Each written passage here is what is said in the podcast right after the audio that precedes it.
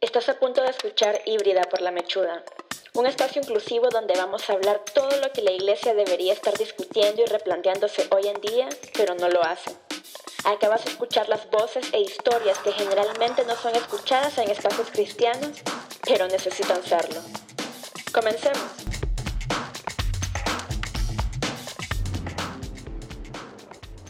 Hola y bienvenidos y bienvenidas a todos y todas. La verdad es que como siempre les digo, estoy muy contenta, muy feliz que estén en otro episodio de Híbrida por la Mechuda. Gracias por el interés, gracias por el apoyo, gracias por escuchar estas voces que tanto necesitan ser escuchadas, voces que no tienen el espacio para poder hablar de sus historias, su vida, sus anhelos y también sus comentarios y quejas sobre cómo hoy en día la iglesia está viviendo su relación con Cristo y con nosotros. El episodio de hoy en particular sé que les va a encantar. La invitada de hoy es Olguita Acuña, una chavala que aparte de tener una voz impresionante, es Nica, está viviendo en Costa Rica. Ya al final del, del podcast les voy a compartir sus redes sociales y también acá abajo. Pero también lo más impresionante es su historia y su resiliencia desde el primer momento en que la conocí me quedé maravillada de cómo vive hoy en día su espiritualidad, su fe y su relación con Jesús. A pesar de todas las cosas tan difíciles que ha pasado, desde como hija de pastor, llegó a la realización que le gustaban las mujeres. Así como muchas, ¿verdad? Lo hemos hecho. Así que les comparto esta conversación con ella que sin duda les va a ser de muchísima bendición a todos los jóvenes que me han escrito diciéndome que cómo hacen para salir del closet, qué viene después cuando su familia es extremadamente conservadora y religiosa. Escuchemos. Olguita, ¿qué tal? Eh, la verdad estoy muy feliz de que estés eh, acá y que hayas aceptado la invitación de ser parte de un episodio del podcast porque te conozco ya, que rápido pasa el tiempo, desde algunos años y conozco tu historia y conozco todo lo que viviste y de hecho fue bastante interesante porque la primera vez que hablamos fue como, no puede ser, nuestras historias, o sea, nuestros backgrounds se parecen un montón y fue un momento de hablar de Jesús, de Dios, de las iglesias evangélicas y obviamente de nuestra sexualidad. Entonces, bueno, bienvenida y no sé, quisieras contarle un poco de vos eh, y de tu vida bastante interesante y, todo lo que has pasado a la gente que está escuchando. Hola Sofía, muchísimas gracias por la invitación. No, pues y la verdad es que a mí también me sorprendió un montón las, las similitudes entre tu testimonio y el mío. Testimonio, esa palabra es súper evangélica. Y hija de pastores. Iba a la iglesia antes de salir de la barriguita de mi mami, o sea, ya, ya mi mami era la superintendente de la iglesia por varios años, entonces estar en el púlpito era como lo que se esperaba de nosotros, sus hijos también.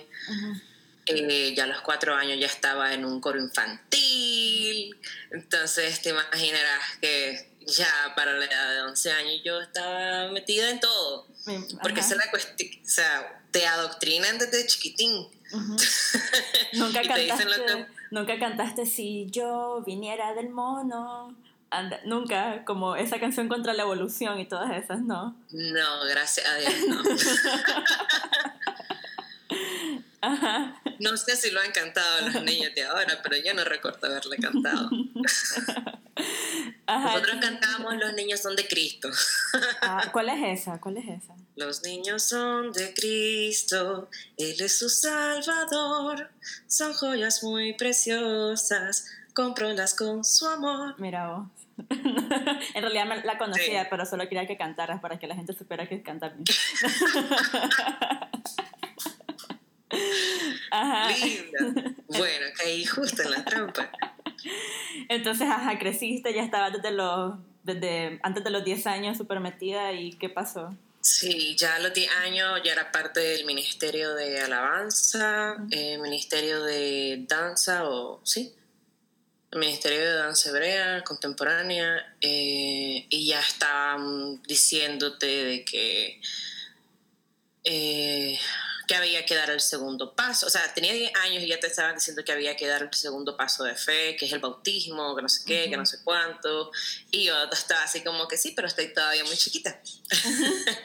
a los 12 años estoy todavía muy chiquita. A los 15 años me dicen, no puedes seguir en el ministerio si no te has bautizado. Wow. Entonces, por parte de la iglesia siempre existió bastante presión en cuanto al protocolo. Eh, por parte de mi familia había bastante presión por ser la hija del pastor, el, un buen testimonio para las otras jovencitas en la iglesia. Y por mi parte estaba así como que, Señor, no me quiero ir al infierno porque me gusta la hermanita que está sentada al lado mío. ok, ¿cuándo fue, qué edad tenías cuando pensaste por primera vez en la hermanita que tenías al lado tuyo? Creo que, y como todos los niños con tal inocencia, eh, yo creo que la primera niña me gustó como a los seis años en realidad. Me acuerdo que estaba así, estaba... Esa escuela dominical. en primer, sí, estaba como en primer grado. Eh, y había una niña que me parecía súper linda y le andaba comprando paletitas y que no sé qué, que no sé, pero son cosas tan inocentes que uno no se percata que realmente siempre estuvo ahí. eh, y sí, yo encontraba eh, atractivas las mujeres, pero igual, o sea, de nada lascivo. Claro. Hasta que fui a un retiro espiritual con los jóvenes de la iglesia y hablaron acerca de las perversiones eróticas y eso me colapsó el mundo cuando hablaron acerca de la homosexualidad y que el Señor condenaba y que era una abominación y que todas esas personas que se sentían atraídas por su sexo por un instinto animal, que no sé qué, que esos pues iban a arder en el infierno, y, y, esa era la pues, primera vez. ¿Esa era la primera vez que le ponías nombre a lo que sentías o ya habías escuchado? Exactamente. Nunca antes había escuchado nada similar. Para mí todo era perfectamente normal y porque me tienen que gustar las, los, los, niños, sí, o porque me tienen que gustar los niños. Nunca le había puesto atención a nada de eso, o sea, yo, yo simplemente estaba viviendo y experimentando lo que era ser un ser humano. Claro. eh, y creo que ese punto en el que, pues sí, vos sabes que desde chiquito te dice, mira el muchacho que es simpático, mira el niño que, que lindo, y dale un besito al niño, y que no sé qué es impresionante, pues, es pues impresionante cómo sexualizamos a los niños desde chiquitos. Ese es tu noviecito, es como... Mira ese es tu noviecito, o, qué linda niña para, para que sea, para que esté participando en, los concursos de belleza, porque a mi mamá le encantan los concursos de belleza. Entonces me ponía a participar en esas cuestiones de los colegios y, y, que el niño, y que darle un besito al niño cuando esté al frente. Wow, sí. Y así como que, ok. Pero yo lo miraba así como que, ok, simplemente estoy cumpliendo un, papel, estoy, cumpliendo órdenes, me están diciendo que qué bonito el niño. No le iba a decir a mi mamá, no.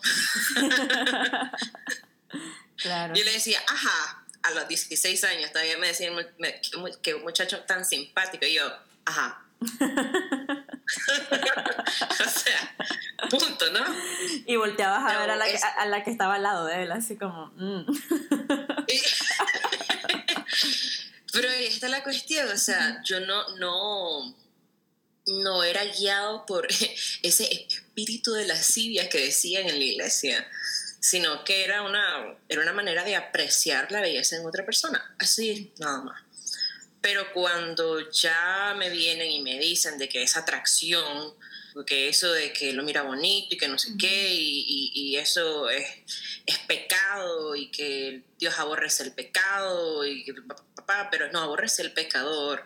Entonces se trata de eh, atar esos impulsos, que no sé qué, y que el Señor transforma las vidas. Y yo a esa edad me propuse, a mí me van a gustar los niños, y me voy a casar y voy a ser la mujer que Dios espera que sea.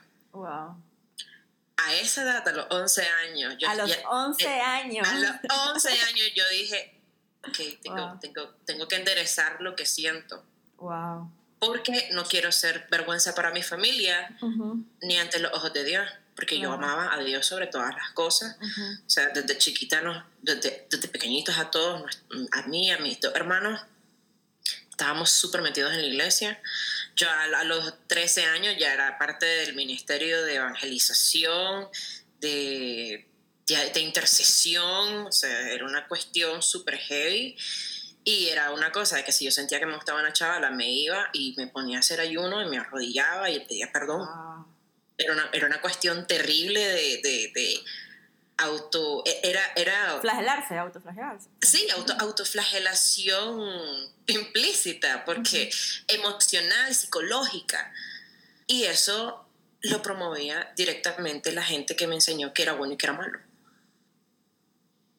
Hasta que, pues de ahí, uno por su cuenta empieza a, leer y a educarse y a buscar por otros lados, pero es que no puede ser. O sea, yo no le estoy haciendo mal a nadie porque estoy pecando. O sea, y en más de una ocasión yo estuve con, con la con la puerta, o sea, sosteniendo la puerta para así, le digo, no le digo a mis padres, le digo, no le digo a mis padres para que me ayuden, pero no quería avergonzarlos y por eso nunca les dije nada. Y la verdad es que incluso cuando salí del closet yo no estaba lista para hacerlo. No estaba lista para hablar con mi papá y decirle al pastor de mi iglesia, mira, todo eso por lo que predicas en contra de tu hija es parte de esa gente. Me imagino que, o sea, ya de por sí crecer en la iglesia y sentir, o sea, esa carga y ese sentimiento tan negativo y de incluso de suciedad o de, sí, de como vos misma dijiste la palabra perversión, a eso le sumas el hecho que tenés esta carga que yo no viví, eh, pero eh, sé de mucha gente de la doble carga de la hija del pastor. O sea, la carga de tengo que tener una vida perfectita, estar involucrada en lo, en lo más que pueda, dar una apariencia de mi super relación con Cristo. Eh, era esa doble carga, ¿no? Nunca se me va a olvidar el día que presentaron a una niña en la iglesia, unos hermanos. Y, y me, se me acercaron al final del culto y me dijo, yo quiero que mi hija sea como vos cuando crezca. me, caí en pedazos porque yo sabía, yo estaba luchando contra mi homosexualidad, contra mi naturaleza. Y yo, le dije, no, hermano, que crezca a la altura de Cristo. No, todos, todos los humanos tenemos un montón de, defectos e imperfecciones. Y esa, esa, era mi idea, crecer a la altura de Cristo y seguir, y seguir buscando de Él y alimentarme de Él.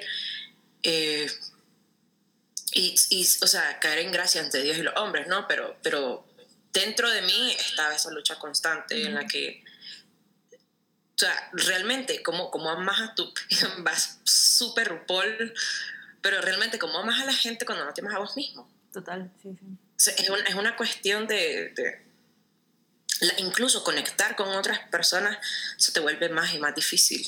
Por lo mismo, porque no querés que sepan no querés que sepan lo que te avergüenza y cosas que por años no has podido cambiar. Yo ya tenía tres años en ayuno y oración, básicamente, de rodillas, pidiéndole al Señor que me quitara algo que no se me quitaba. Porque mientras uno va creciendo y en la pubertad se van incrementando también estos sentimientos por tu sexo opuesto, pero aquí era todo lo contrario. Total. ¿Y cómo llegaste a ese punto donde, eh, para entender un poco la cronología, la primera vez que te enamoraste de una mujer fue antes o después de salir del closet? Antes. Antes. ¿Y cómo viviste esa eh, doble vida? Y le digo doble vida porque yo también la viví, esa doble vida de querer querer estar bien con Dios y querer estar bien con lo que me enseñan en la iglesia, pero a la vez estar enamorada y a la vez querer estar con una persona, ¿cómo, cómo lo, viviste? Eh, bueno, ya a, los, a los 15 años eh, tuve un, estuve en un, ¿cómo se llama? Un retiro ¿Cómo le dicen? Cuando te, cuando te llevan allá al monte para que, para que señorita, se me olvidó la palabra. Pues le decíamos retiro también, no sé, y todas las cosas sucedían en los retiros, los retiros son las cosas más... Bueno, entonces era un retiro que de hecho, o sea, yo estaba tan, tan... Ah, con aquella convicción de voy a ser hetero, voy a ser hetero, voy a ser hetero. Yo tuve un novio que de hecho él era pastor juvenil. ¡Wow! Obviamente. A, mis 15 años, sí. Pero de otra iglesia, no de la de Asamblea de Dios. Y él me dijo, eh, no, yo quiero que nosotros crezcamos en espíritu y en verdad, que no sé qué. y para que cumplimos como 11 meses y me mandó a un retiro espiritual. ¿Te mandó al retiro espiritual? sí, porque quería que yo fortaleciera mi relación con Cristo. Entonces me mandó a un retiro de señorita. Para los que están escuchando, para los que están escuchando esto, estamos hablando de adolescentes cristianos, ese nivel de intensidad hay en las relaciones. Intensidad, sí. Hay en las relaciones puertas y adolescentes entre cristianos. Sí. A esta edad yo todavía no me había bautizado. Y, o sea, eh, ok, fui y empezaron a hablar de qué, sino de la homosexualidad, hermana, por Dios, y lo de los demonios, y que, ah, la puchica, y yo dije, no puede ser. Y de nuevo, y entonces ahí me pusieron manos, que no sé qué, que no sé cuánto, y yo dije, bueno, me voy a bautizar. Tal vez lo que necesitas es hacer un, un, un, salto de fe y confirmación, y el Señor me va a cambiar. Pues me bauticé y pues sigo lencha, hermana.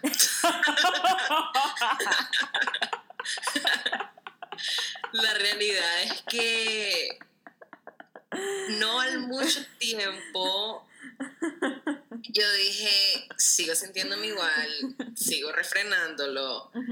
Y llegó un evento en el que pasó algo con otra muchacha, vino, me agarró, me besó y así como que la separé de mí y lo que le dije no fue, ¿qué te pasa? No fue, yo no hago estas cosas, fue, yo soy hija de pastor.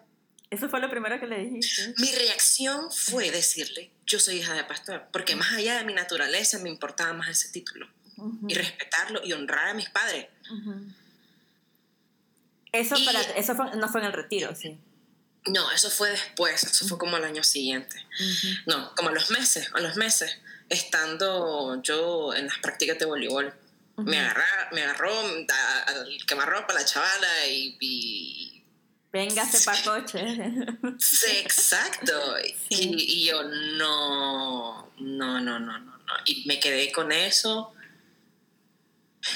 Y le pedí disculpas a la muchacha porque sentí que había sido grosera me volvió a besar.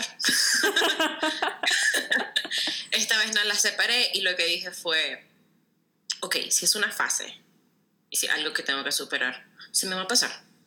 Pero tengo que experimentar más allá de lo que me han dicho, investigar más allá de lo que me han predicado e intentar vivir mi propio testimonio, no el testimonio que me dice la gente que tengo que vivir. O sea, una cipota de 15 años que ya está harta de vivir frenándose y frenándose y, sin saber qué es lo que existe allá afuera. Entonces, y de ahí. No es una fase. Llegué a la universidad y conocí a quien fue mi pareja por cuatro años. Wow. Sí. Eh,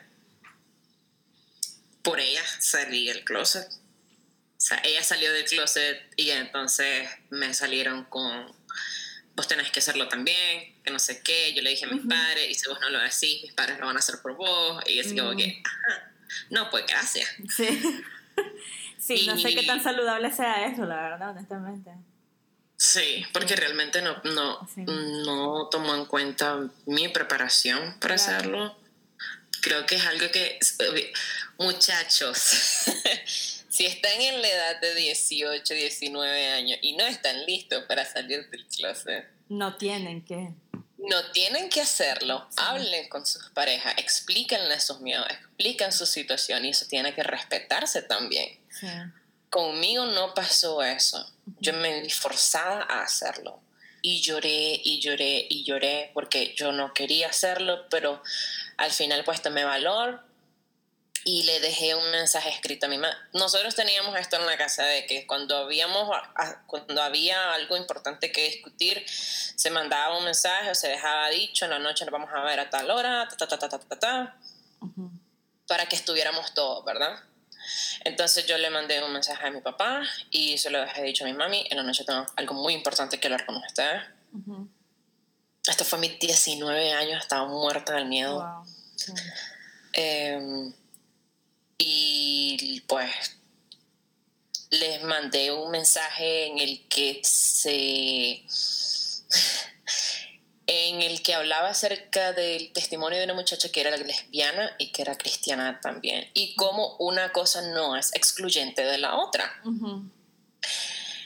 En la noche, me acuerdo que nunca se me va a olvidar, era un martes, porque eran los cultos de, oración en la iglesia. Entonces me fui, interesante. Sí, entonces me fui de la universidad a la iglesia, de la iglesia a la casa, cuando yo me monté a la camioneta, mi padre estaba al frente, mi mamá estaba al frente, yo atrás, esperando que mis hermanos se montaran, y era un silencio sepulcral. Yo sentía que me moría, que me faltaba el aire, y yo, buenas noches, ninguno de los dos me contestó. Fue un, o sea, lo único que hablaban en el camino eran mis hermanos. Cuando ya llegamos a la casa, mis padres subieron y al rato me dijeron subí. Entonces me fui al cuarto de mis padres porque no quería ni siquiera que lo discutiéramos en el despacho para que mis hermanos no escucharan la vergüenza de su hermana. ¿Así te dijeron? estaban buscando cómo taparlo de todo el mundo y, que yo, y que yo iba a ser piedra de tropiezo y que no sé qué y que ellos, que cómo podrían ellos em, dirigir al redil, a las ovejas, a sus hermanos, si no podían poner orden en su casa y que mi papá tenía que dejar el ministerio por mí, que no sé qué. Y fue una cosa que ya estamos hablando de una chavala que había leído la Biblia también. Y yo le dije, bueno, pero la salvación es individual. Entonces, si vos realmente estás poniendo a tu familia antes que al ministerio, también estás mal. Cuando, cuando se le pidió, eh, ok, ofréceme a tu hijo, él dijo, y, ay, pero es mi único hijo, no voy a darte esa así por así. Él vino y lo hizo de la misma manera. Pues sabes que tu familia también son ellos, tu familia espiritual son ellos y tenés una, una carga, un, un, compromiso con Dios sobre todas las cosas, que todo esto va a pasar. Pero mi papá estaba que, que me volteaba la cara. Y, me, y sí, y me empezó a decir de que él no podía tener una hija sodomita, que era una endemoniada, que yo no era su hija, que, eh, que había un demonio, que estaba... Eh, eh, susurrándome al oído cosas que realmente no son y que me estaba convenciendo que cómo es posible, porque yo entré al cuarto y lo primero que dije fue lo siguiente.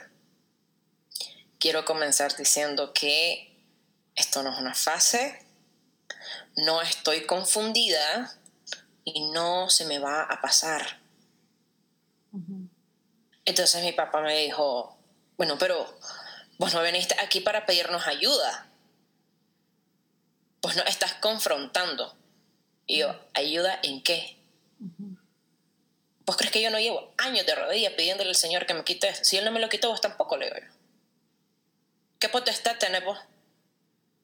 Y ese hombre estaba iracundo, o sea, nunca miré, nunca me imaginé ver a mi padre así de molesto conmigo. Me dijeron que yo te iba a tener que renunciar del trabajo y que dejar de asistir a, la universidad y, buscar cómo encerrarme dentro de, la, de la vida cristiana porque ese demonio está en el trabajo o está en la universidad y hay que separarlo, hay que alejarlo de vos.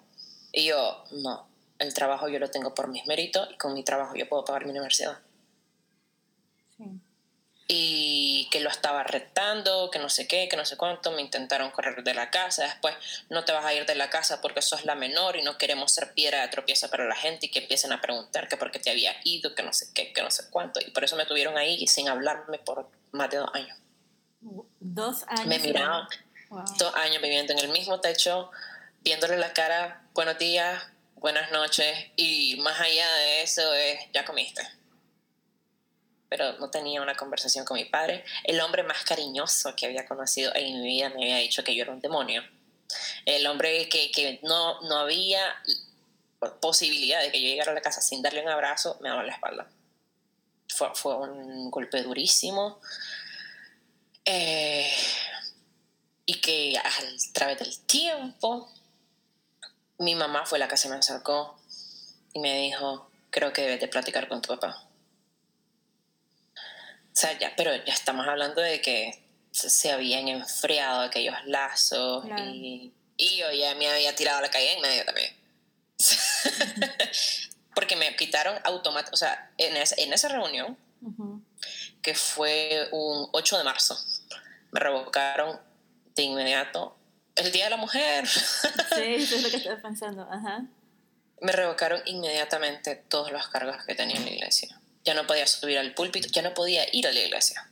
Te dijeron que no podías ir a la iglesia. Que no fuera a la iglesia, sí. Que eh, eh, no, era, era, iba a ser una distracción. Y cada vez que yo iba a la iglesia era la misma predica. Señor, libra a nuestros jóvenes de ese espíritu de lesbianismo, de perversión, de nada, la puchica, decía yo. Entonces era una cuestión de que ella ahí estaba en, el pool, estaba en la banca y, y, estaba llorando. Y estaba llorando no porque sintiera el toque del Espíritu Santo, estaba llorando de vergüenza.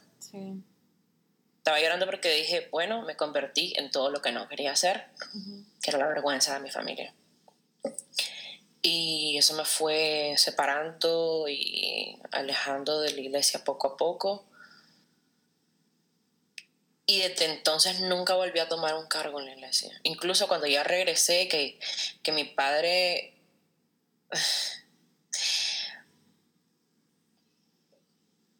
Unos 10 meses antes de que mi papá falleciera fue que hicimos las paces. Gracias a Dios hicimos las paces y me abrazó y me dijo, me pidió perdón. Me dijo que... Porque me, la primera confrontación que te da todo cristiano es Sodom y Gomorra. Sí, sí, sí, sí. Y yo, no, no, no, no, no. A ver, papito, literal. ¿Cómo es posible que un hombre tan letrado, tan versado, me venga a hablar de Sodoma y Gomorra en un contexto tan superficial. Vámonos a Ezequiel a leer qué es lo que dice realmente, le digo yo. ¿Por qué fue que se quemó? ¿Pues crees que yo soy una persona que, que, le niega el pan a alguien que tiene hambre? ¿Pues pensás que yo soy una persona que busca los tentos? Soy la chavala más sencilla que conoces. No pudiste tener una hija que te le saliera más barata. o sea, yo, plan brother, o sea, y, y ¿cómo es posible que puedas pensar soy la misma chavala por la que sacabas pecho y, y, te enorgullecías, yo soy tu hija. Me dijo que no, que yo no era su hija. Y, o sea, era, era una conversación de, de atacarte con, un, con la Biblia, atacar con la Biblia a tu sangre. Y obviamente con la Biblia yo me defendía también. Pero por eso es muy importante saber qué es lo que Dios dice a través de su palabra en contexto, eh, en contexto histórico, en audiencia, en tiempo, todo, porque si no, te van a confundir rapidísimo y te, van a batir el cerebro. Yo te pregunto, creo saber la respuesta, pero igual me gustaría preguntarte, ¿a vos te dolió el hecho que, que te alejaran de la iglesia? ¿A vos te gustaba ir a la iglesia? Ir a la iglesia era parte de mi vida. Desde desde que tengo uso de razón. O sea, yo no, yo no había que hacer los domingos en la mañana. Yo no había que hacer los martes en la noche. Yo no había que hacer los, los, sábados en la tarde que tenía que ir a, que, que, me iba a las actividades juveniles. Yo era lo que organizaba a los, a los jóvenes, a los adolescentes. Yo daba clases a los párvulos. O sea, yo era profesora. Yo estuve, yo, yo fui parte de, o sea, era una cuestión que yo a través de la iglesia conectaba con la gente, conectaba conmigo y conectaba con Dios al mismo tiempo. Era, era mi punto de equilibrio y me lo quitaron de un solo. Eso me causó un desajuste eh, psicológico, y un estrés que empecé a desarrollar de trastorno de sueño, eh, me ponía súper ansiosa y pues lo único que me apoyaba después era mi pareja. Y fue una cuestión bien difícil, pues, porque no fue la relación más suave y más bonita que te, que te pueda contar tampoco. Sí, fue, fue, fue devastador, la verdad, que me, que me alejaran de la iglesia. Cuando pude regresar a la iglesia, fue... Ok, cuando pude abrazar a mi padre por primera vez, después de todo aquello, cuando él me dijo, por encima de todas las cosas, sos mi hija, yo te amo y el amor es puro. Entonces, si realmente vas a amar a alguien, espero que pongas a Dios dentro de esa relación. Eso es todo lo que te pido. Ya sea que estés con un hombre o que estés con una mujer. Y ya empecé a ir a la iglesia. Eh, y me acuerdo que que un montón de hermanos de la iglesia me decía que bueno verme, que no sé qué, que no sé cuánto, que, que le alegraba que ya tuviera tiempo en el trabajo, ah. después del trabajo para poder ir a, los cultos. Y me empezaban a decir que tenemos un proyecto y que diera ideas o que si quería ayudar en las clases de jóvenes. Pero le tenía tanto miedo que yo simplemente rechazaba. Cada vez que me decían de que... ¿A qué? ¿A qué le tenías miedo? no sé, ah, sentía vergüenza todavía. ¿Todavía sentías que estabas pecando? Todavía de cierta forma sentía que era pecado que un homosexual estuviera al frente de la iglesia. Entonces, y o sea, ya esto fue hace que unos tres años. A mis 23 años todavía con todo el conocimiento y y después de haber compartido mi testimonio con otras personas, todavía yo sentía cierta vergüenza. Porque, porque fue lo que me enseñaron siempre. Creo que más, más, allá de todas las cosas, es lo que me enseñaron. Y me dijeron que estaba mal. Y entonces yo, yo lo que tenía miedo era de, mm, de blasfemar. O sea, que, que, que, que no sintiera. Yo sentía que por muy hipócrita entre comillas sí por muy entre comillas buena persona que, que fuera eh, seguía siendo pecado de, una u otra forma que no era yo eh, un testimonio para poder hablarle a otras personas que no entendían, porque al final se llegaba otro pastor y empezaba a hablar, pues sabes, en aquel, en, aquel momento fue el boom también de las marchas, del gay pride, de esto, de lo otro, entonces había una, una publicidad de inclusión social que la iglesia estaba súper en contra y arremetía cada vez que podía, y entonces miraba a los jóvenes, chavalos de mi edad, con un pensamiento tan retrógrado que uno es, yo me, yo me ponía, ¿cómo le hago para entrarle a esta gente? Y lo intenté con quien fue por mucho tiempo una de mis mejores amigas en la iglesia. Eh, a preguntar, pero ¿cómo te sentirías así, así, así, así, así? Pero es que eso es pecado. Punto. O sea, ni siquiera, ni siquiera lo tenían que pensar, eso es pecado. y, y, y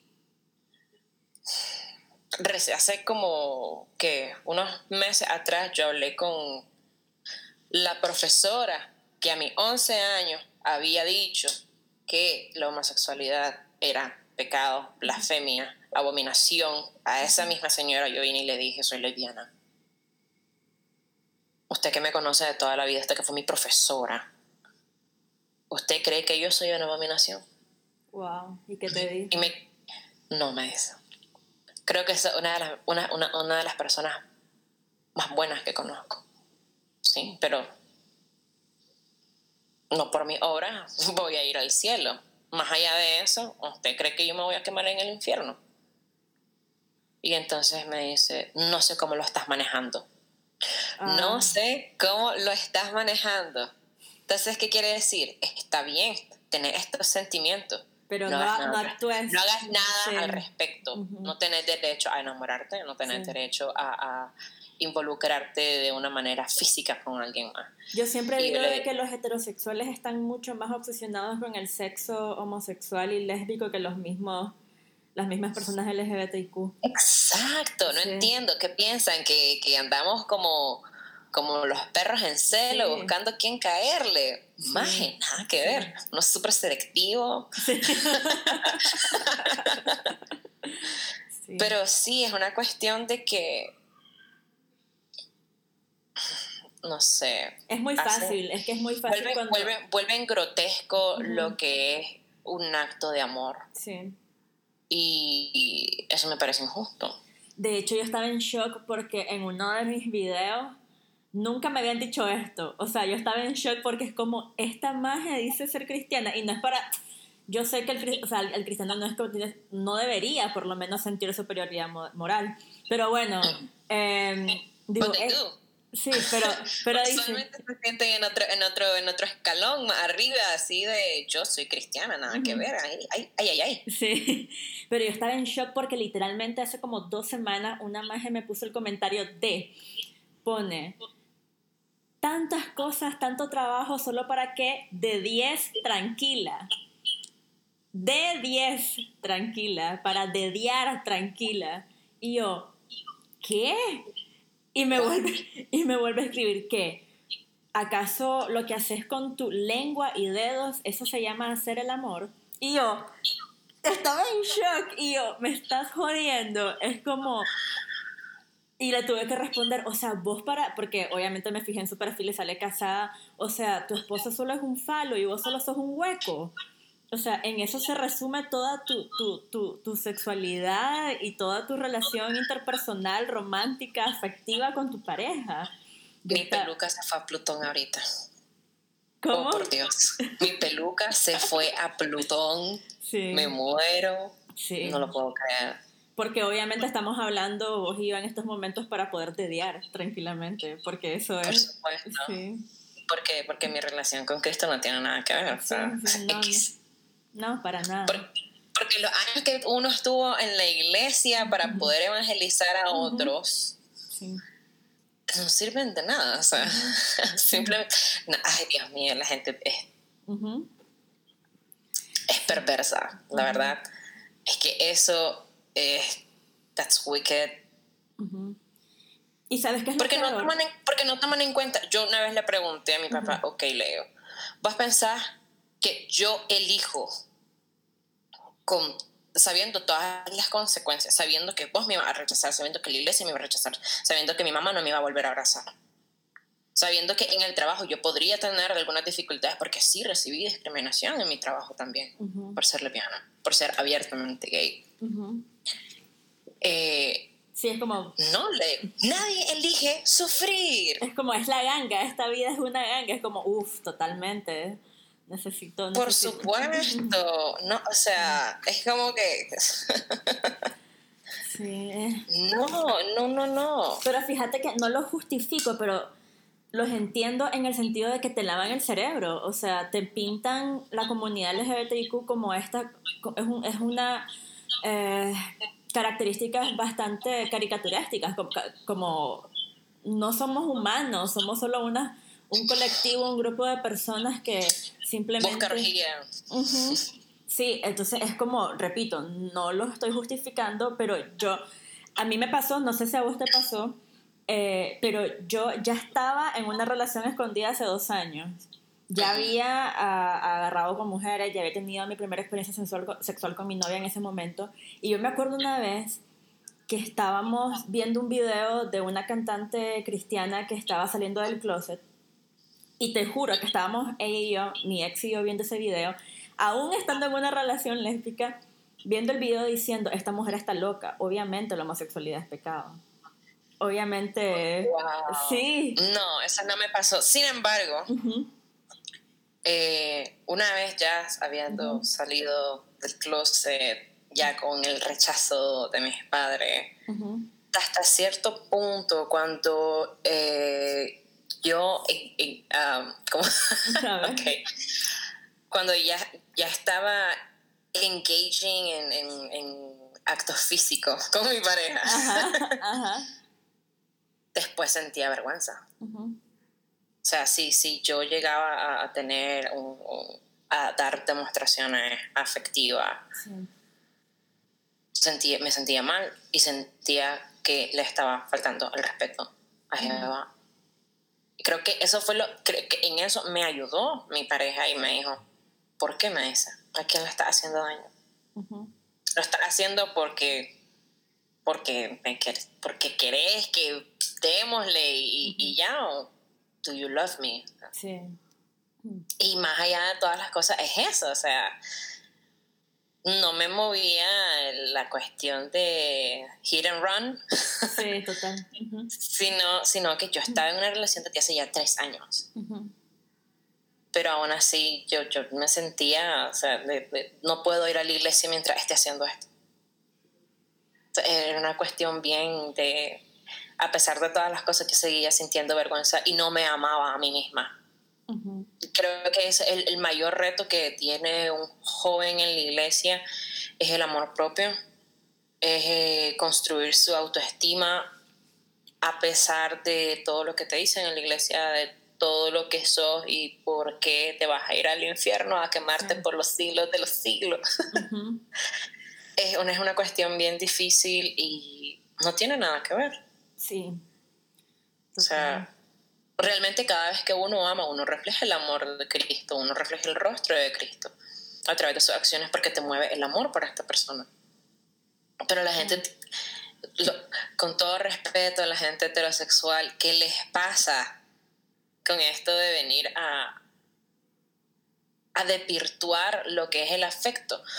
Porque si estos chavalos se andan, andan de la mano en la calle, ¿qué es lo que dicen? Puchica, está bien que sean lo que sean, pero, que, no, lo muestren, sí. Sí, sí. O sea, o, que, o que esté en una disco con tu novia y que te abrace y te dé un beso y se te acerque eh, el, el, guarda a decirte, eso no se hace aquí. ¿Qué cosa más? ¿Te pasó? Sí, exactamente. Me pasó y yo le dije, pero si en la pista eso ya ni siquiera es perreo, le digo. Sí. Wow. Sí. Entonces, mm. mira, es que desde, incluso en, los escenarios más liberales existe esta, esta doble moral. Totalmente. De hecho, una vez, hace poco le dije a un amigo como evangélico, cristiano, que dice, pero es que el mundo y te estás dejando como por el mensaje del mundo, Prix, o sea, tampoco el mundo es muy abierto a la comunidad LGBTQ, o sea, Exacto. O sea, no, no creas que el, el, discurso, entre comillas, liberal es el que está predominando.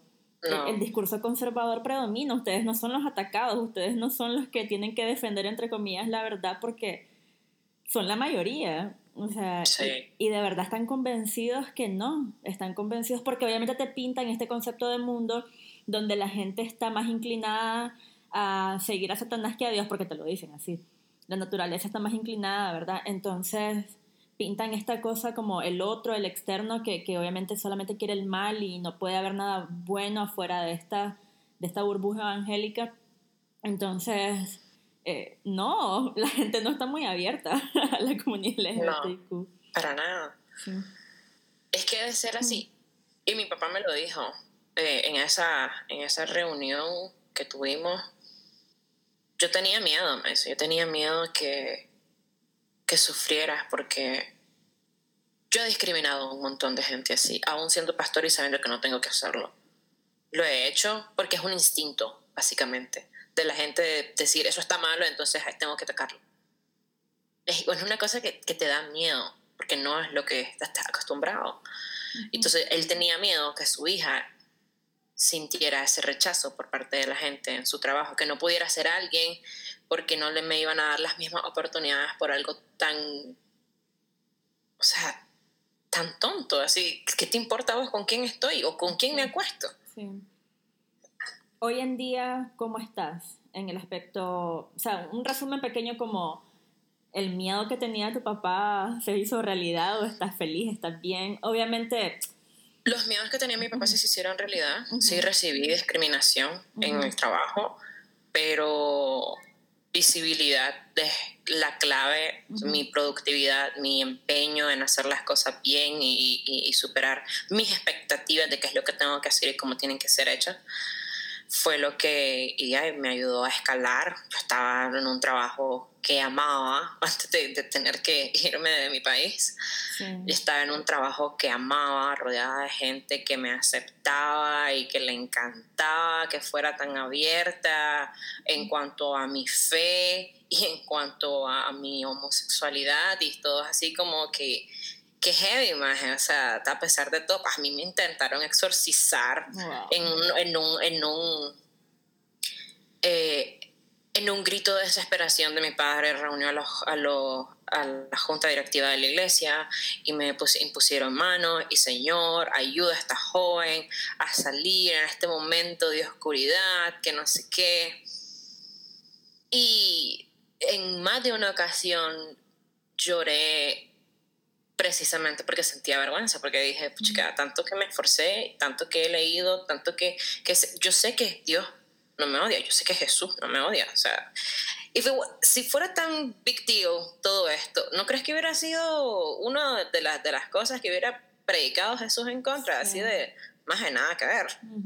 Él decía, todos somos parte de su redil, todos merecemos amor, todos somos hijos de Dios, y amar al prójimo sobre todas las cosas cumple con toda la barrabasadas que decían en el Antiguo Testamento que habían que apedrarte. Sí. Y, entonces venir y explicarle a la gente eso en tantas ocasiones, eh, porque me decían, pero, porque cuando la gente se entera, ah, pero, pero, pero, pues Ali, porque le decía, pues tengo que ir a la iglesia, a la iglesia, vos a la iglesia, sí, católica. ¡Pum! Lo primero que te preguntan es, ¿católica? No, soy evangélica. De hecho, soy de pastor. No te creo y que estoy mintiendo y que no sé qué. No, no, no, no. Soy hija de pastor. Pero, y un amigo mío me dijo, me marcó cuando me preguntó eso, antes de que, de que yo le dijera a mis padres, ¿cómo puedes ir a un lugar donde sabes que todo el mundo te odia? Porque ese es el mensaje que tiende a dar la iglesia evangélica, lamentablemente. Y es que es un rechazo inmediato, sin pensarlo, sin razonar, sin, sin leer, sin instrucción. ¡Pum! Es como que ellos y nosotros. Entonces, ¿dónde está el amor al prójimo? O sea, y, yo dije, no, o sea, yo soy cristiana y yo sé que esto no tiene, nada no, no tiene nada que ver una cosa con la otra a la fecha me sigue preguntando lo mismo. No sé cómo pudiste regresar a ese lugar donde te a la gente. Sí. es una cosa bien difícil. Y, mi papá no quería que yo sufriera ese rechazo, debe ser. Y de ahí vienen mis últimas dos preguntas. La última es, ¿cómo vivís tu espiritualidad hoy en día? Tu relación con Cristo o como vos lo quieras definir. Y, la, y segundo, a mí, como te comentaba antes de iniciar eh, el podcast, a mí me han escrito por privado muchos eh, jóvenes, mujeres, hombres, hijos e hijas de pastores que se sienten identificados y que saben que son gays, que son lesbianas o bi, pero tienen, o sea, tienen también esa, esa carga de ser el hijo o hija perfecta. ¿Qué les, tendrías, qué, les podrías decir vos a ellos? Nadie es perfecto. O sea, es imposible vivir bajo parámetros inalcanzables. Simplemente te frustran y te, te van a causar ansiedad porque pues chica, el único perfecto es Cristo y uno procura día a día alcanzar esa, esa santidad, ¿no? Sí. Sin embargo, van a haber un montón de tropiezos y más allá de lo que la gente diga es cómo me siento yo con Dios. Cuando yo me siento en mi cama o me arrodillo y doy gracias a Dios y me siento en la mesa y doy gracias a Dios por la comida. Yo estoy reconociendo de que todo lo que tengo y todo lo que soy es por Él y esto también es para Él. Entonces, si yo puedo con mi vida hablarle a otras personas acerca del amor de Cristo, porque más allá de todas las cosas, ese, eso fue lo que me motivó a seguir adelante. Yo decía, no, o sea, puede que ellos digan esto y lo otro, puede que mis amigos me digan, ¿cómo estás yendo a un lugar así? Pero es que yo no voy por la gente, yo voy porque la única fortaleza que me ha seguido, que me ha llevado y que me, cuando yo recibí mi, mi, promoción en el trabajo, yo me fui directo a la iglesia a, a doblar mis rodillas y dar gracias a Dios. Porque una hoja no se cae del árbol sino su voluntad. Entonces, esto no es un error, yo estoy bien, Él me ama así y Él quiere que yo también pueda amar a otras personas. Eh, y ahí está la cuestión. Yo cuando estoy en una relación, yo pongo en las manos de Dios mi relación y le, y le pido que Él bendiga mi relación también. Porque si esta persona va a ser, y ahí sí, una piedra de tropiezo, alguien que me quiera sacar de mi fe, alguien que quiera, que quiera implantarme otras ideas en la cabeza, que me quiera hacer daño a mi relación con Cristo, yo no la quiero en mi vida. Claro. Y eso creo que, creo que para que una relación, eh, sobre todo en este contexto, sea eh, exitosa, tiene mucho que ver hasta dónde estamos poniendo las cosas en las manos de Dios.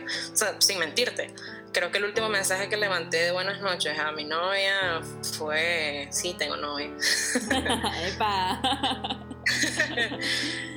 eh, buenas noches, amor, Jehová te descanso, fortaleza y sabiduría siempre. O sea, literal. Y, y, y a ella le llamó mucho la atención eso, porque si, ella me decía que tenía un problema, yo lo que le digo es, voy a orar por vos, porque yo creo y tengo fe en la oración. Y entonces, ahí está, esa es mi relación, no ha cambiado nada, sigo siendo la misma chavala que cree en Dios, confía en Dios, y hoy más que nunca, porque por, si no hubiera sido por Él, yo me hubiera vuelto loca. La verdad es que agradezco muchísimo, o sea, todo lo que estás diciendo porque sé, puedo poner incluso mis manos al fuego, sé que un montón de, de, personas se van a beneficiar, van a ser muy bendecidos por tu testimonio.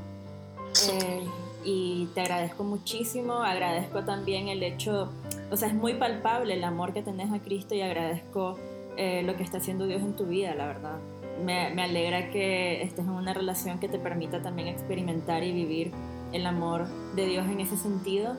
Y les recomiendo a, a, vos, a tu novia y a todas las parejas del mismo sexo que, que estén en una relación, eh, un compromiso formal. Hay un libro, desgraciadamente es en inglés, eh, si saben inglés eh, se los recomiendo, se llama Mother Kingship, que es el primer libro entre personas del mismo sexo, dos hombres cristianos, sobre relaciones. Eh, y lo escribieron, se llaman David y Tino, y Tino es guatemalteco, de hecho. Eh, y es un, es un libro bastante interesante porque es el primer libro que habla de, cómo vivir tu relación eh, en una relación LGBTIQ y tomando a Cristo de centro. Es súper interesante, está bueno. Y era hora, porque esto de que no tienen, de que abstenernos y, ser. sí. Nada que ver. Así que muchísimas gracias, Lita. Gracias a vos. Y todo el éxito del mundo. Bueno, espero que hayan disfrutado esta conversación así como yo disfruté de escuchar y de aprender de Olguita. Como les dije, ella está en Costa Rica, radicada, hace espectáculos, hace shows, canta de una manera, como ya escucharon, impresionante. Así que síganla en sus redes, apóyenla de la forma en que mejor puedan y también apoyan este proyecto. La verdad es que hacer estos podcasts, escribir, grabar los videos toma muchísimo tiempo, toma muchos recursos. Y si este fue un episodio que fue de bendición para vos, o has leído algo en mi blog, o has visto un video que te hizo aprender algo, apóyame. Desde 5 dólares hace muchísimo la diferencia y sé parte de lo que Dios está haciendo a través de este proyecto. Entonces, gracias y esperemos el próximo capítulo donde vamos a hablar con Kenji Kuramitsu y vamos a hablar de la teología de la liberación, un tema que también estaré tocando en el devocional que Our Bible App me pidió hacer. Así que si no tenés esa, esa aplicación, ¿qué estás esperando para descargarla? Es una aplicación de devocionales inclusivos y cuando hablo inclusivo no me refiero solamente a LGBTIQ, hablo que tiene conciencia de raza, conciencia de clase, de colonial y son, son devocionales muy, muy, muy interesantes. Así que eso es todo por esta noche, amigos.